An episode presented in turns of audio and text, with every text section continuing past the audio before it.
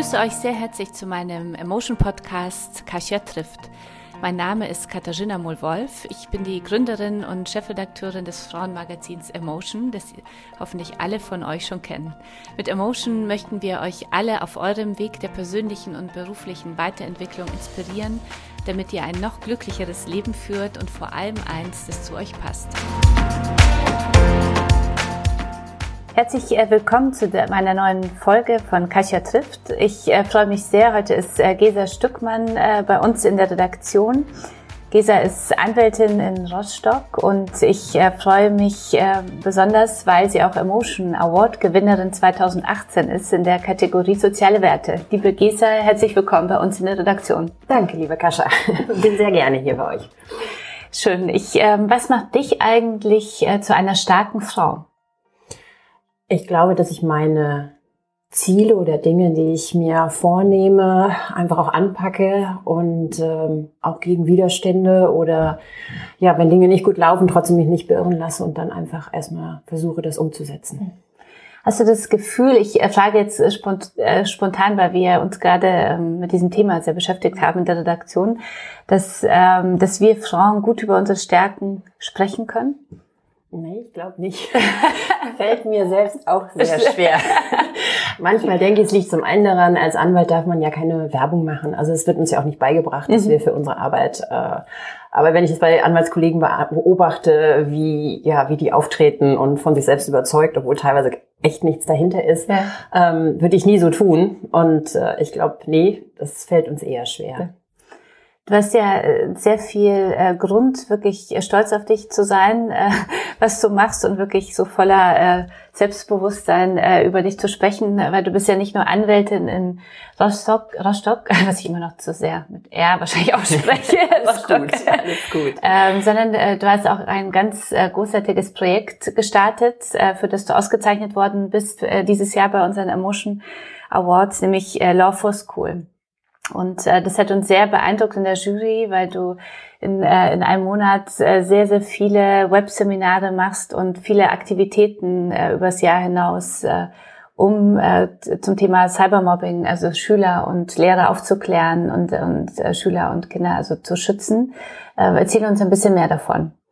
Ja, das Projekt ist eigentlich entstanden 2012 durch einen Tipp einer Freundin. Also ich habe von 2007 bis 2012 Vorträge in Schulen in Mecklenburg-Vorpommern gehalten. Bin also, ja, es ist ein Flächenland, bin sehr viel im Auto gewesen, viele Stunden, also bis an die polnische Grenze. Mhm.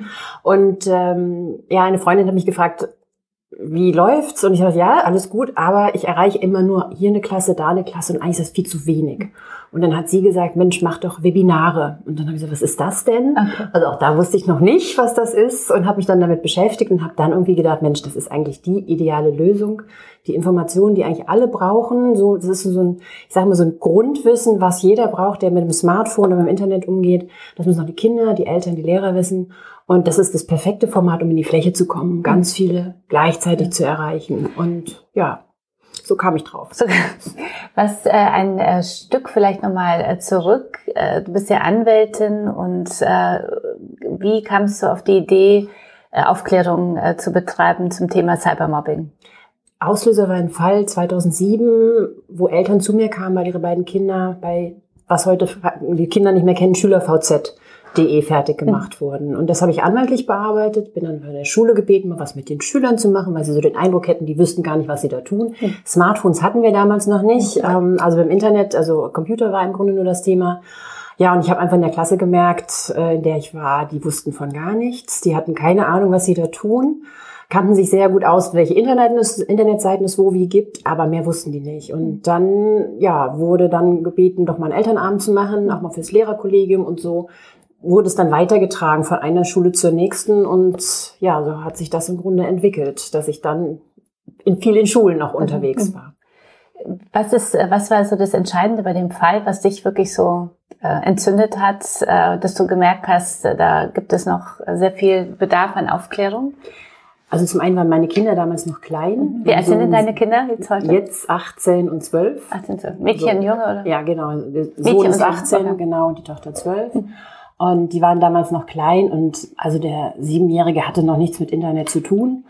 Und ich habe da gemerkt, aber was da abläuft, bei den Schülern. Es war so sechste, siebte Klasse bis rauf in die zwölf und habe einfach gedacht, äh, das ist ja gruselig und was tun die da einander an und eben auch die die Menge, 40 Schüler, die da sich über die zwei hermachten und mhm. das fand ich einfach sehr sehr erschreckend und mhm. habe dann gedacht, ja, also das kann man so nicht stehen lassen. Mhm. Und dann hast du, wie hast du dann angefangen? Angefangen hatte ich wirklich mit diesem ersten Vortrag in der Schule und wenn ich heute überlege, was ich damals erzählt habe, also da liegen Welten zwischen. ja, Zumal ich bin, ja, ich bin als Anwalt in die Schule gegangen und als Anwalt, ähm, ja, du, du redest sehr juristisch mhm. und äh, Schüler sind ja immer ganz furchtbar, heißt es heute. Die waren mhm. aber total interessiert und gespannt dabei. Aber ich habe da sehr juristisch noch gesprochen mhm. und die Paragraphen an die Wand geworfen. Also aus heutiger Sicht ganz, ganz gruselig. Ob aber wir irgendwas verstanden haben, weiß ich nicht. Aber, aber über PowerPoint oder über Flipchart? Ja, schon Power, immerhin das war PowerPoint. Immerhin schon PowerPoint. Das ist genau. ja schon ganz wichtig. Ich bin ja auch äh, promovierte Juristin und ja. ich bin aus, der aus dem Studium raus und ich dachte, was ich nie gelernt habe, ist wirklich vor anderen zu sprechen, mhm. PowerPoint, irgendwelche Präsentationen zu machen mhm. und, und genau. so. Das Gefühl, man hat ein ganz großes ja wichtigen Bereich, für, ja. äh, den man braucht äh, in diesem modernen Leben ja. einfach gar nicht mitbekommen. Ja. ja.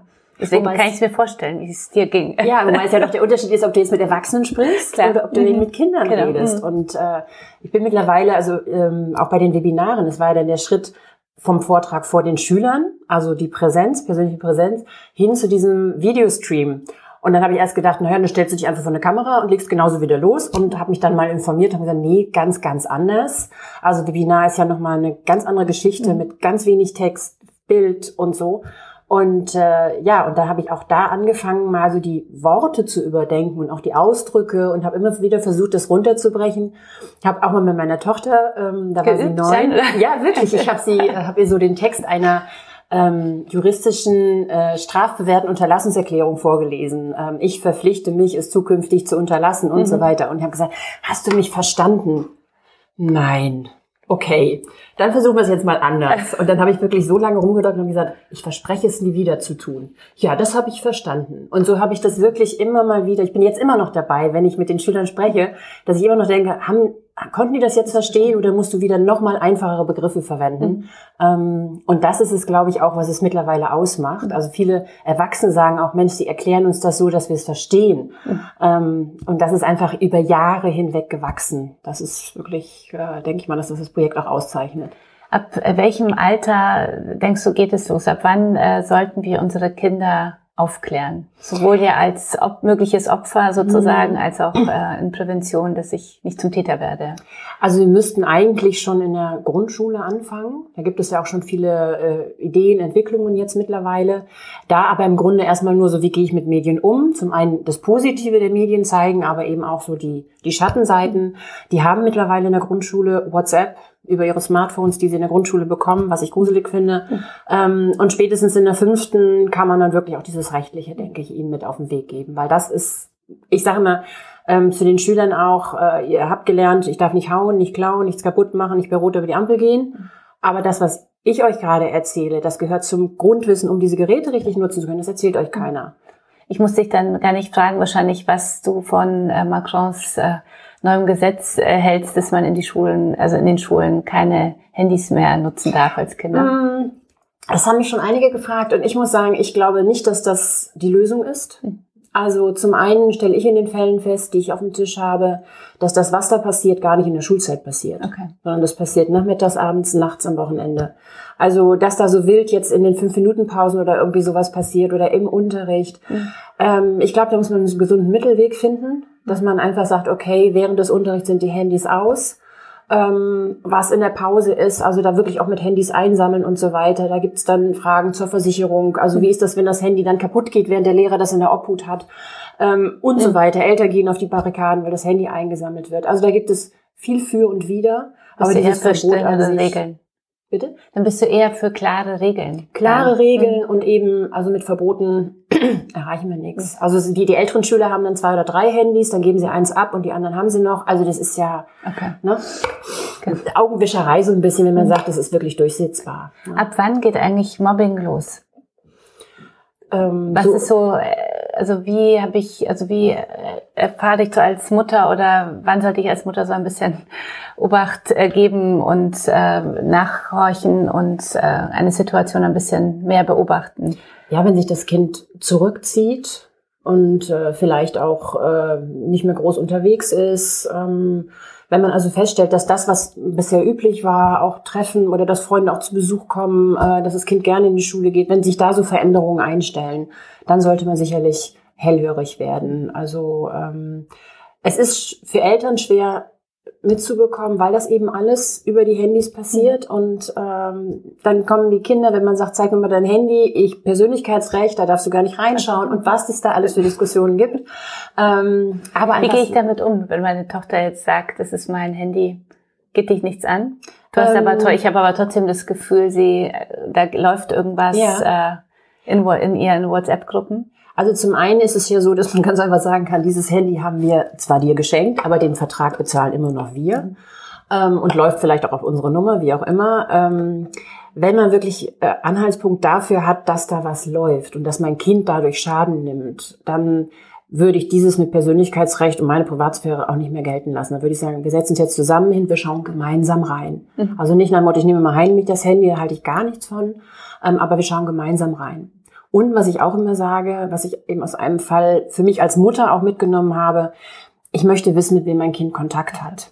Das ist ganz, ganz wichtig mhm. heute. Also ähm, ich habe meine Tochter hat jetzt in der sechsten Klasse Weihnachten mein altes Smartphone geerbt. Ich wollte nämlich gerade fragen, wann haben deine Kinder mhm. ein Smartphone geerbt? Ja, also, also meine Tochter eben sechstes. Es gab natürlich mhm. auch in der fünften schon Bestrebungen. In der sechsten Klasse, nicht sechste, mit sechste, nee, sechste, sechste Klasse, mhm. genau. Ne? Und ähm, dann haben wir, hab ich, hat sie auch WhatsApp bekommen und wir haben aber ganz klare Regeln besprochen. Und äh, ich habe ihr auch gesagt, wenn da irgendwo gehetzt wird in diesen Gruppen oder irgendwas, sag mir Bescheid, das ist kein Petzen, sondern das ist nicht in Ordnung, ne, über andere daherzuziehen. Und zum anderen habe ich auch gesagt, ich möchte, dass wir uns in unregelmäßigen Abständen, damit sie nicht sagen kann, okay, jeden so und so vierten wird sie kommen, ähm, setzen wir uns gemeinsam hin und du erzählst mir, wer das in deiner Kontaktliste bei WhatsApp ist. Mhm. Weil das Problem ist heute, Handynummern werden weitergegeben und die haben also man hat gar keine Ahnung als Elternteil, dass da plötzlich wildfremde Leute mit meinem Kind über WhatsApp Kontakt haben. Und genau das hat meine Tochter nämlich dann erlebt. Sie hatte eine Kontaktanfrage über WhatsApp von jemandem, wo nur die Handynummer stand. Also man sah nicht, ähm, und das gehörte nicht zu ihren Kontakten. Und der schrieb, ich bin der so und so, äh, Sven so und so, 13 Jahre aus. Und äh, ja, wie heißt du? Und dann sagte ich, kenne keinen Sven. Und dann habe ich ihr das erstmal erklärt, dass sie auch gar nicht rausfinden kann, ob das wirklich ein Sven ist und ob der wirklich 13 ist. Oder, mhm. Das kann man dann eben mit den Kindern auch besprechen. Mhm. Und dann hat sie, was mache ich jetzt? Habe ich gesagt, blockieren. Jo. Und dann ist sie auch direkt in ihre Liste mhm. zurück und hat ihn sofort gelöscht. Mhm. Also aus eigenem Antrieb. Dann kam zehn Minuten später die nächste Nachricht von jemand anderem. Und der schickte eine Sprachnachricht. Äh, ja, ich bin noch mit der zusammen, aber ich finde dich ganz süß, wollen wir uns nicht mal treffen? Sie guckte und sagte, blockieren nochmal? Ja, blockieren, löschen. Das man da übt. Man kann auch Nein sagen. ja, aber mhm. auf keinen Fall reagieren ja. auf diese Nachrichten. Weil dann kommt wieder eine Nachricht zurück und dann kommt man aus der Nummer nicht mehr mhm. raus. Wenn das mhm. jemand ist, den ich überhaupt nicht kenne und der auch nicht von mir meine Handynummer hat, dann heißt, heißt es für mich die klare Regel, löschen. Und auf keinen Fall zurückschreiben, weil das machen die meisten. Und dann hast du plötzlich den Kontakt, ne? Und dann kommst du aus der Geschichte einfach nicht mehr raus. Und dann hat sie mich nämlich gefragt, woher haben die denn meine Handynummer? Ja, sag ich. Alle in deiner Klasse haben die, die beim Sport, wenn du beim Turnier mal andere triffst aus anderen Vereinen und dann werden die Nummern heute weitergegeben. Das ist einfach so. Mhm. Und das ist das Gefährliche einfach. Und das finde ich ist wichtig, dass wir mit den Kindern da einfach im Gespräch bleiben, nicht alles verbieten, das bringt gar nichts, sondern sie im Grunde begleiten bei dem, was sie da tun.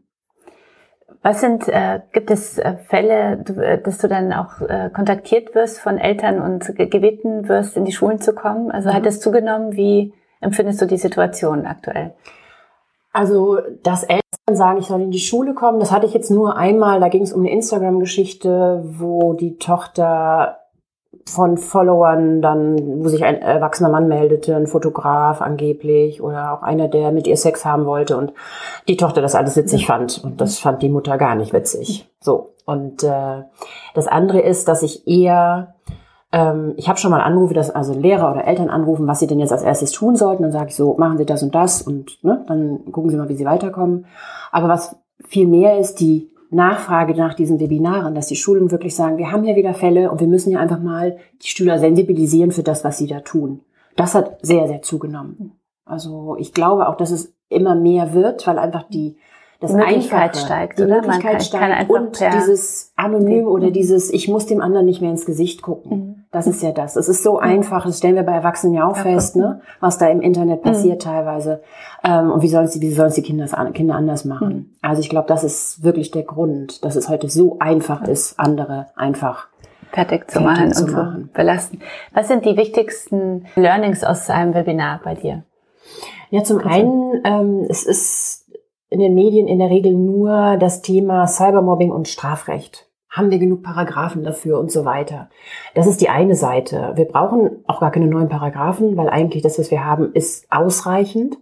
Ähm, ich lege aber auch Wert darauf, klar zu machen, dass es auch einen anderen zweiten Weg noch gibt, den zivilrechtlichen, wo ich im Grunde die Persönlichkeitsrechtsverletzung ähm, zivilrechtlich ähm, abmahne. Und da geht es dann um Schmerzensgeld, um Schadenersatz, um Unterlassung und das ist etwas, was viel, viel schneller hilft und wo man auch auf der Gegenseite viel, viel schneller auch Einsehen mit erreichen kann, weil strafrechtliche Ermittlungen dauern und was da rauskommt, wissen wir auch nicht.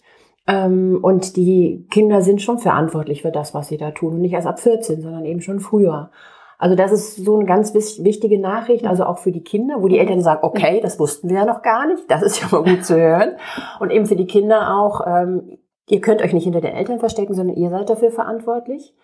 Und dann das große Thema, das Recht am eigenen Bild. Also eben Foto, Film, was darf ich, wen darf ich fotografieren, was ist, wenn ich heimlich fotografiere. Lehrer werden im Unterricht heimlich fotografiert mhm. und dann meinen die, das wäre witzig oder lustig, das dann noch zu verbreiten. Mache ich mich strafbar oder so von? Ja, dann mache ich, mhm. mache mich wirklich strafbar. Also mhm. das Aufnehmen an sich ist noch nicht strafbar. Das ist aber schon eine Persönlichkeitsrechtsverletzung. Da kann ich also schon abgemahnt werden. Aber es weiterzuschicken, das ist wirklich eine Straftat. Und das wird auch von den Strafgerichten und Staatsanwaltschaften so gesehen.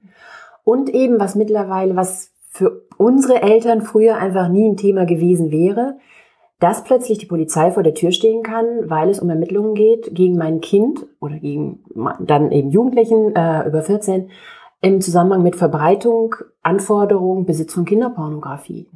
Weil die Kinder filmen sich, fotografieren sich heute wirklich in Situationen, in Szenen, bei der Selbstbefriedigung und sonstigem. Und wenn ich das verschicke, das ist Verbreitung von Kinderpornografie. Und dann steht da plötzlich die Polizei vor der Tür und sagt, hier geht's um Kinderpornografie. Das hätten sich unsere Eltern noch nie vorstellen können. Das ist so eine ganz neue Situation, mit der, die auf Eltern zukommen kann.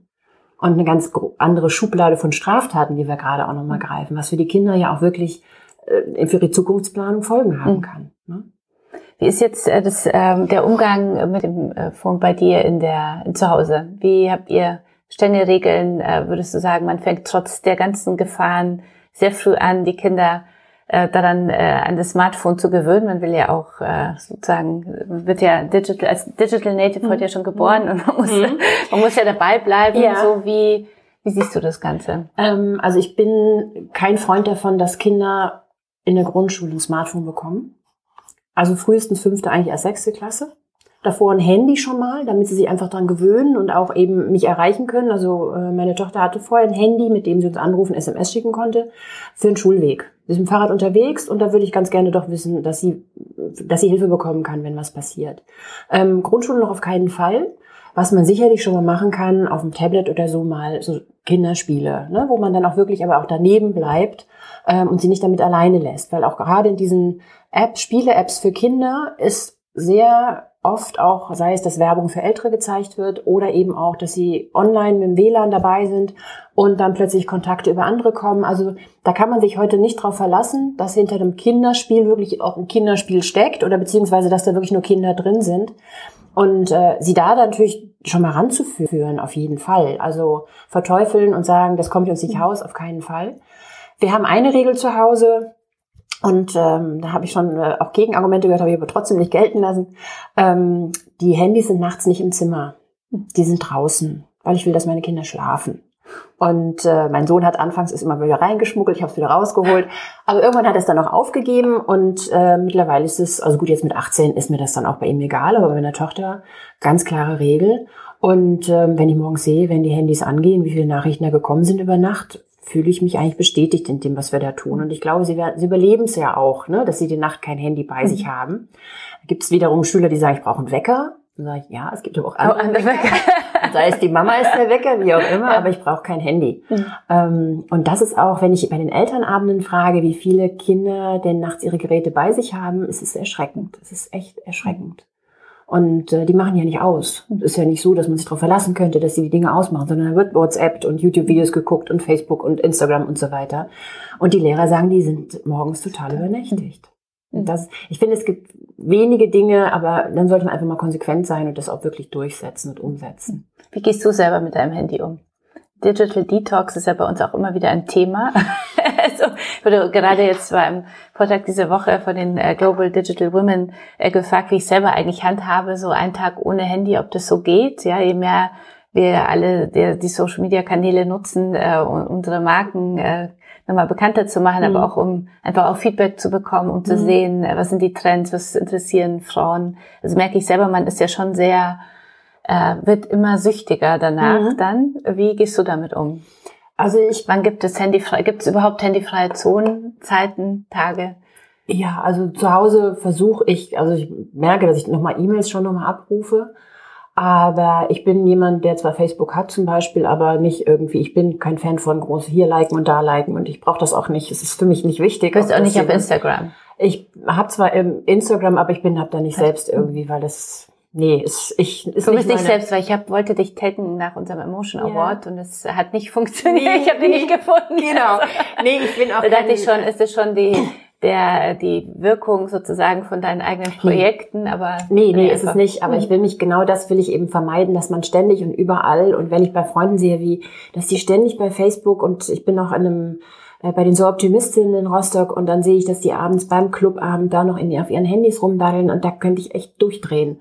Und zu Hause, ähm, ja, man, man äh, sitzt mal auf dem Sofa und, und äh, sucht mal was, aber ansonsten mal die E-Mails, aber da ich nehme auch mal ein Buch in die Hand oder das Tablet, wo ich was lese, ähm, oder mache mit meiner Tochter, dass wir basteln oder mit dem Hund gehen. Aber ähm, da versuche ich wirklich, mich da nicht so zum Sklaven machen zu lassen.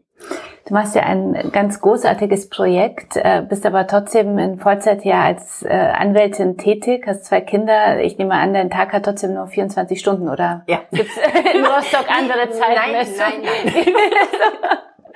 Wie Nein. funktioniert das Ganze?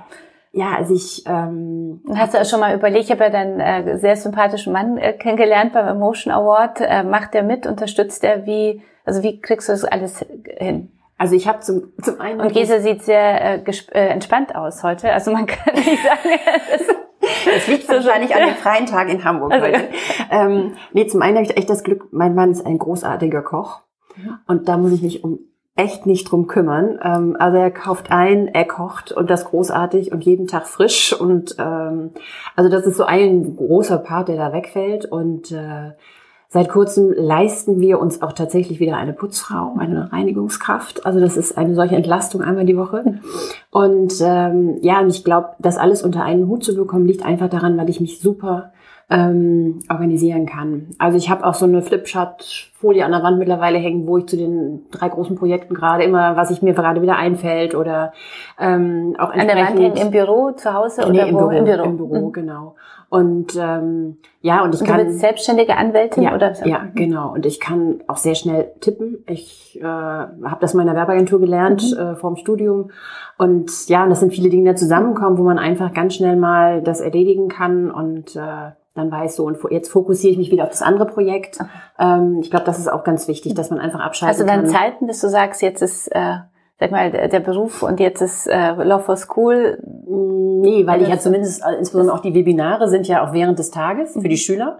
Das heißt, ich komme morgens um halb acht ins Büro, um acht startet das erste Webinar bis 9.30 Uhr, das zweite geht um 10 Uhr und dann äh, habe ich in der Pause aber schon wieder die ersten E-Mails abgecheckt äh, oder bearbeitet oder schon mal verfügt, weil sie die Post durchgeguckt. Ähm, und wenn dann die Webinare durch sind, dann ist erstmal Anwaltszeit. Äh, also das ist alles ineinander, ineinander. ineinander. Also das lässt sich auch nicht so richtig, glaube ich, mhm. trennen und auch durchhalten, weil dann kommt ein Gerichtstermin rein. Äh, das äh, funktioniert gar nicht, glaube ich. Work-Life-Balance, äh, gibt es äh, das für dich dann äh, so oder ist es, oder ich habe von meiner Kollegin gelernt, dass der neueste Ausdruck ist ja Work-Life-Blending, also alles geht ineinander über, aber das ist auch in Ordnung, wenn man das macht, was einen wirklich Spaß macht, mhm. das natürlich auch so unsere Mission von Emotion ist. Ja. Wie ist so bei dir? Musst du abschalten, dann hast du bestimmte Abschaltzeiten, die du wichtig findest oder? Nee, ich bin eigentlich, ich stelle es auch immer fest und das ist auch eigentlich ein Problem, dass ich so mit richtig durchschlafen, nicht nachts aufwachen und denke so, oh Mist, das musstest du, wolltest du ja noch tun.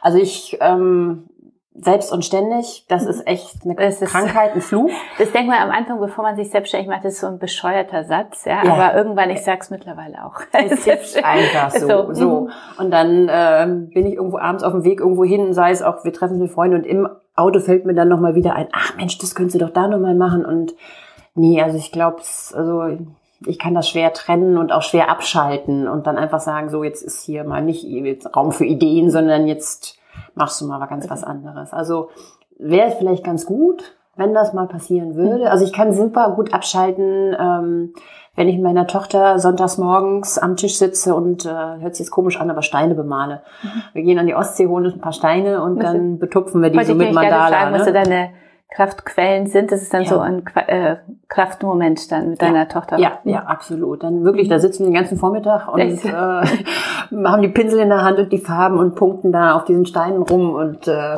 hören Musik dabei. Und das ist, ja, das sind so, also, so Momente. Ähm, wo, ähm, wo finden deine Zuhörer jetzt Law for School? Wo finden unsere Zuhörer jetzt Law for School? Wie kann man dich unterstützen mit deiner, bei deiner Arbeit? Also zum einen gibt es die Seite lawforschool.de.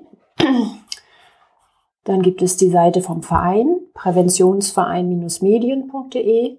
Und auf beiden findet man das Projekt. Ähm, und auch bei Präventionsvereinen, beim Präventionsverein auch die anderen Projekte, die darum, die sich im Grunde daraus entwickelt haben ähm, und äh, ja im Grunde sich gegenseitig auch befruchten. Und ja, ich glaube, das Wichtigste ist einfach, dass man sich traut, manchmal dieses Format Webinar zu auszuprobieren. Also es gibt wirklich Schulen, die ich ähm, immer wieder erst überzeugen muss durch so einen Techniktest, wo ich so ein Mini-Webinar mit denen mache. Ich hatte eine Schule in Wismar und die Direktorin wollte, dass ich wieder komme, persönlich komme zum Elternabend. Die sagt, oh, die Zeit, das, das schaffe ich nicht.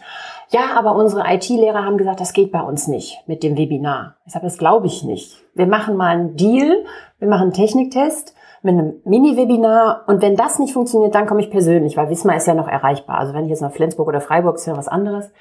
Und hat gesagt, okay, das machen wir. Und dann haben wir dieses Testwebinar gestartet und ich habe das Mikro in der Schule dann freigegeben und dann habe ich gehört, wie sie da stand und gesagt hat, ah, da ist sie ja. Und sie sagt, ja, genau, ich bin's. Also sie, hat, sie hat nicht gedacht, dass ich da über einen Livestream in ihre Klasse oder ihre, ihre Schule jetzt über den Beamer da an der Wand lande. Und seitdem ist das Eis gebrochen und die fragen gar nicht mehr nach einem persönlichen Termin, sondern genau so wollen wir das. Und das ist einfach diese Hürde, die genommen werden muss. Und ich freue mich über jeden, der sagt, Mensch, das finde ich ein tolles Projekt und das lassen wir in unserer Schule mal stattfinden. Es ist dann manchmal eine Klasse, mehrere Klassen, ähm, wenn für die Lehrer und Lehrerinnen unter ja. unseren Zuhörern, ja, also wenn sie dich kontaktieren, was ist man, so die ideale Größe? Ja, man kann natürlich ja. alle in eine Aula setzen, aber ich finde immer ideal nur eine Klasse in ihrem Klassenraum mit dem Klassenlehrer oder Schulsozialarbeiter, ähm, weil sich gezeigt hat, dass diese Webinare einen tollen Nebeneffekt haben, dass nämlich die Schüler, wenn ich mich auf Knopfdruck am Ende des Webinars aus dem Raum wegbeame, also wieder weg bin, dass sie dann mit dem Lehrer alleine sind. Dann ist die Autorität Anwalt weg und dann fangen sie an zu erzählen. Und dann erzählen sie genau, also das, das, all das, was ich ihnen da erzähle, das betrifft sie, ähm, WhatsApp, Instagram, Facebook, Snapchat und Co. Ähm, und die erleben das natürlich Tag für Tag. Und plötzlich wird ihnen klar, Mensch, wir haben entweder ich habe Rechte, das geht gar nicht, was die da machen, oder aber das läuft da gerade in unserer Klasse und das ist gar nicht gut. Und dann kommen so Sachen hoch.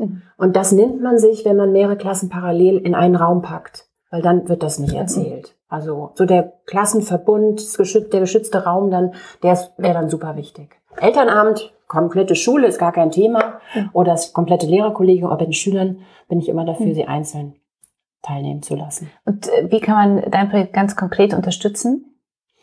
Durch Spenden, insbesondere also an den Verein, weil wir ja auch über den Verein auch noch weitere Projekte, Medienscouts, ähm, die wir fördern wollen, ähm, weiterbringen wollen und äh, ja, damit würden diese Projekte auch weiter wachsen können. Arbeitet dein Mann richtig mit oder ist er unterstützt er dich, indem er die andere Arbeiten zu Hause dann abnimmt? Ja, er unterstützt mich da, aber er ist er auch Anwalt oder was? Er ist auch Anwalt. Wir sind zusammen in der Kanzlei. Ähm, er muss immer sein Büro räumen, wenn ich Webinare mache, weil das Studio in seinem Büro steht. Aber er sagt, das ist gar nicht schlimm. Also das teilt er sich dann gut ein. Ähm, und er stützt mich einfach auch bei der technischen Geschichte. Also diese ganzen Updates und was dann nicht alles gemacht werden muss, damit ich wirklich, wenn ich das Webinar anstelle, alles läuft, das macht er. Also da habe ich keine Ahnung von und da bin ich auch gut froh, dass er das wirklich alles immer in die Hand nimmt und sagt, ich muss da jetzt nochmal die Updates drüber spielen, damit du morgen wieder ne, gut starten kannst. Ähm, ja, so. Oder wenn ich einen Gerätstermin habe und aber ein Webinar ist schon äh, geplant und gebucht, dann sagt er, okay, ich übernehme den Termin für dich. Also das läuft Hand in Hand. Eine Frage, was mich äh, so interessiert bei so äh, Themen, äh, auch mit denen du zu tun hast, wenn äh, du erfährst ja sicher auch mal von schlimmen Mobbing-Themen, äh, Mobbing-Fällen. Wie schaltest du ab? Und kannst du überhaupt abschalten? Ja, es ist wirklich schwierig, weil es eben Kinder betrifft in der Regel. Es sind zwar auch Lehrer, die schon mal kommen, aber in der Regel sind es eben Kinder. Und wenn die Kinder dann mit ihren Eltern zu mir kommen und du siehst da wirklich so ein Häuflein mhm. Elend sitzen, das macht dich schon sehr betroffen. Und ähm, wenn du selbst eben Kinder hast und denkst, Mensch, das kann deinem Kind eigentlich auch jeden Tag passieren, weil jeder kann ganz schnell in so eine Geschichte da reinkommen. Ähm, ja, es, ich, helf mir darüber, indem ich einfach sage, über die Webinare versuchst du genau diese Sachen zu verhindern. Ich werde nie alle erreichen. Das ist ja im Unterricht auch so. Ne? Das kommt auch nie zu jedem durch, was was gerade Faust äh, betrifft oder weiß ich nicht. Aber ich glaube, ich erreiche schon recht viele, dass ich sie sensibilisiere und einfach mal darauf aufmerksam mache und ja, das ist so meine, dass ich versuche, mich darüber eben da wieder so ein bisschen rauszuziehen, dass ich mir das nicht zu sehr an mich ranlasse. Aber es ist schon sehr, sehr schwierig. Jetzt äh, kommen wir leider schon äh, zum Ende unseres Gesprächs. Ähm, ich äh, könnte dir sehr viel zuhören. Ich finde es ein sehr spannendes, sehr aktuelles Thema. Ähm, was möchtest du unseren Zuhörern vielleicht mitgeben, so für ihren Weg? Sei es, dass sie ein, auch so ein Projekt umsetzen wollen, selber oder genau für dieses Thema, wenn sie Mütter sind oder Paten, Tanten? Also zum einen, wenn man eine Idee hat von einem Projekt und man denkt so, Mensch, das braucht die Welt wie auch immer, dass man erstmal wirklich seinen Weg geht und auch sich ähm, mit anderen mal austauscht, was sie davon halten, ähm, was sie von der Idee halten. Ja, und auch erstmal versucht, diesen Weg zu gehen. Es wird Widerstände geben, es wird Dinge geben, wo man sagt, ach, vielleicht sollte man es doch nicht tun. Ähm, ich ich frage mich auch immer wieder, ist das jetzt wirklich der richtige Weg? Ähm, aber dann wirklich, wenn man da wirklich für ein Thema brennt, ist einfach zu versuchen, ähm, auch umzusetzen. Und äh, manche Sachen werden sich herausstellen, dass es nicht geht oder dass es nicht gewollt ist, nicht benötigt wird, aber erstmal das zu versuchen, ist, glaube ich, ganz wichtig. Dann kann man sich hinterher sagen, du hast alles versucht und wenn es dann nicht geklappt hat, ist es dann auch okay. Dann muss man sich da nichts vorwerfen. Das andere ähm, mit Kritik umgehen ist bei uns Frauen ja auch so ein mhm. Thema. Also ähm, dass wir also uns ganz schnell von Kritik einschüchtern lassen. Mhm. Ähm, Oder sie sehr persönlich nehmen. Sie sehr, sehr persönlich nehmen mhm. und sofort alles in Frage stellen dass Kritik zum einen gut sein kann, mich auch mal wieder an, äh, auf, im Grunde auf den Boden der Tatsachen bringt und vielleicht auch mal nochmal wieder überlegen lässt, aber dass man nicht alle Kritik wirklich äh, sofort zum, dazu äh, annehmen sollte, dass alles in Frage gestellt wird. Also ich glaube, da müssen wir uns äh, müssen wir einfach stärker gegen werden. Ähm, das, das ist, glaube ich, was ganz Wichtiges für Frauen einfach. Hm. Und ähm, ja auch wirklich dieses äh, Netzwerke schaffen, dass wir miteinander und ähm, offen sind für andere, die anklopfen und sagen, hey, ich habe gesehen das und das. Ähm, weil ich stelle oftmals in Deutschland auch fest, gerade dieses, oh, ich habe hier ein Projekt, aber bloß gucken wir bloß nicht da rein und statt einfach zu sehen, wir können gemeinsam vielleicht noch mhm. viel mehr erreichen, ähm, das ist, glaube ich, ganz wichtig. Und sich gegenseitig ist, zu unterstützen ist ja auch so mein Herzensthema, ja. diese weibliche Solidarität. Richtig, genau. Mhm. Ne? Und nicht sich abschotten, sondern einfach sagen, ich bin offen für Zusammenarbeit mhm. und wir können gegenseitig uns weiterbringen, mhm. gemeinsam. Dafür ist, äh, glaube ich, immer so dieses eigene Selbstbewusstsein auch eine ganz wichtige Basis, so wie ich es immer wieder erfahre. Also ich mhm. denke mal so, Frauen, die wissen, was sie stark macht, äh, mhm. wie wir unser Gespräch ja gestartet haben, ähm, die, denen fällt es leichter, dann auch andere wirklich strahlen zu lassen und nach vorne zu bringen und zu mhm. unterstützen. Ich glaube, das ist auch so wichtig, das ja. zu fördern nochmal. Ja. Und auf jeden Fall, mhm. denke ich auch. Weil mhm. gemeinsam ist alles äh, viel, viel leichter. Richtig. Nein, ich, äh, gibt es noch ein Lebensmotto, was dich so durch äh, dein Leben trägt? Ja, es gibt ein Zitat von Dante Alighieri. Ähm, wenn ich es gerade zusammenkriege, ähm, der eine wartet, bis die Zeit sich wandelt, der andere packt sie an und handelt. Schön, sehr schön. Also sehr schöner könnte ich jetzt echt nicht sagen. Schön. Sehr schön. Ich ja. äh, freue mich sehr, dass du da warst. Wir sind sehr stolz, dass du die Trägerin unseres Emotion Awards 2018 in der Kategorie soziale Werte bist. Äh, wir werden versuchen, dich auch und äh, dein tolles Projekt Law for School äh, weiter nochmal zu fördern und noch mehr in die Öffentlichkeit zu bringen. Vielen Dank, dass du dich so kümmerst um die ganzen äh, Schüler und Kinder und sie schützt sozusagen. Und ähm, ja, alles, alles Gute und äh, bis bald. Ja, danke schön, dass ich da sein durfte. Äh, das war's äh, wieder mit äh, Kasia trifft. Schön, dass ihr alle dabei wart und ich freue mich, wenn ihr auch in der bei der nächsten Folge wieder zuhört. Vielen Dank.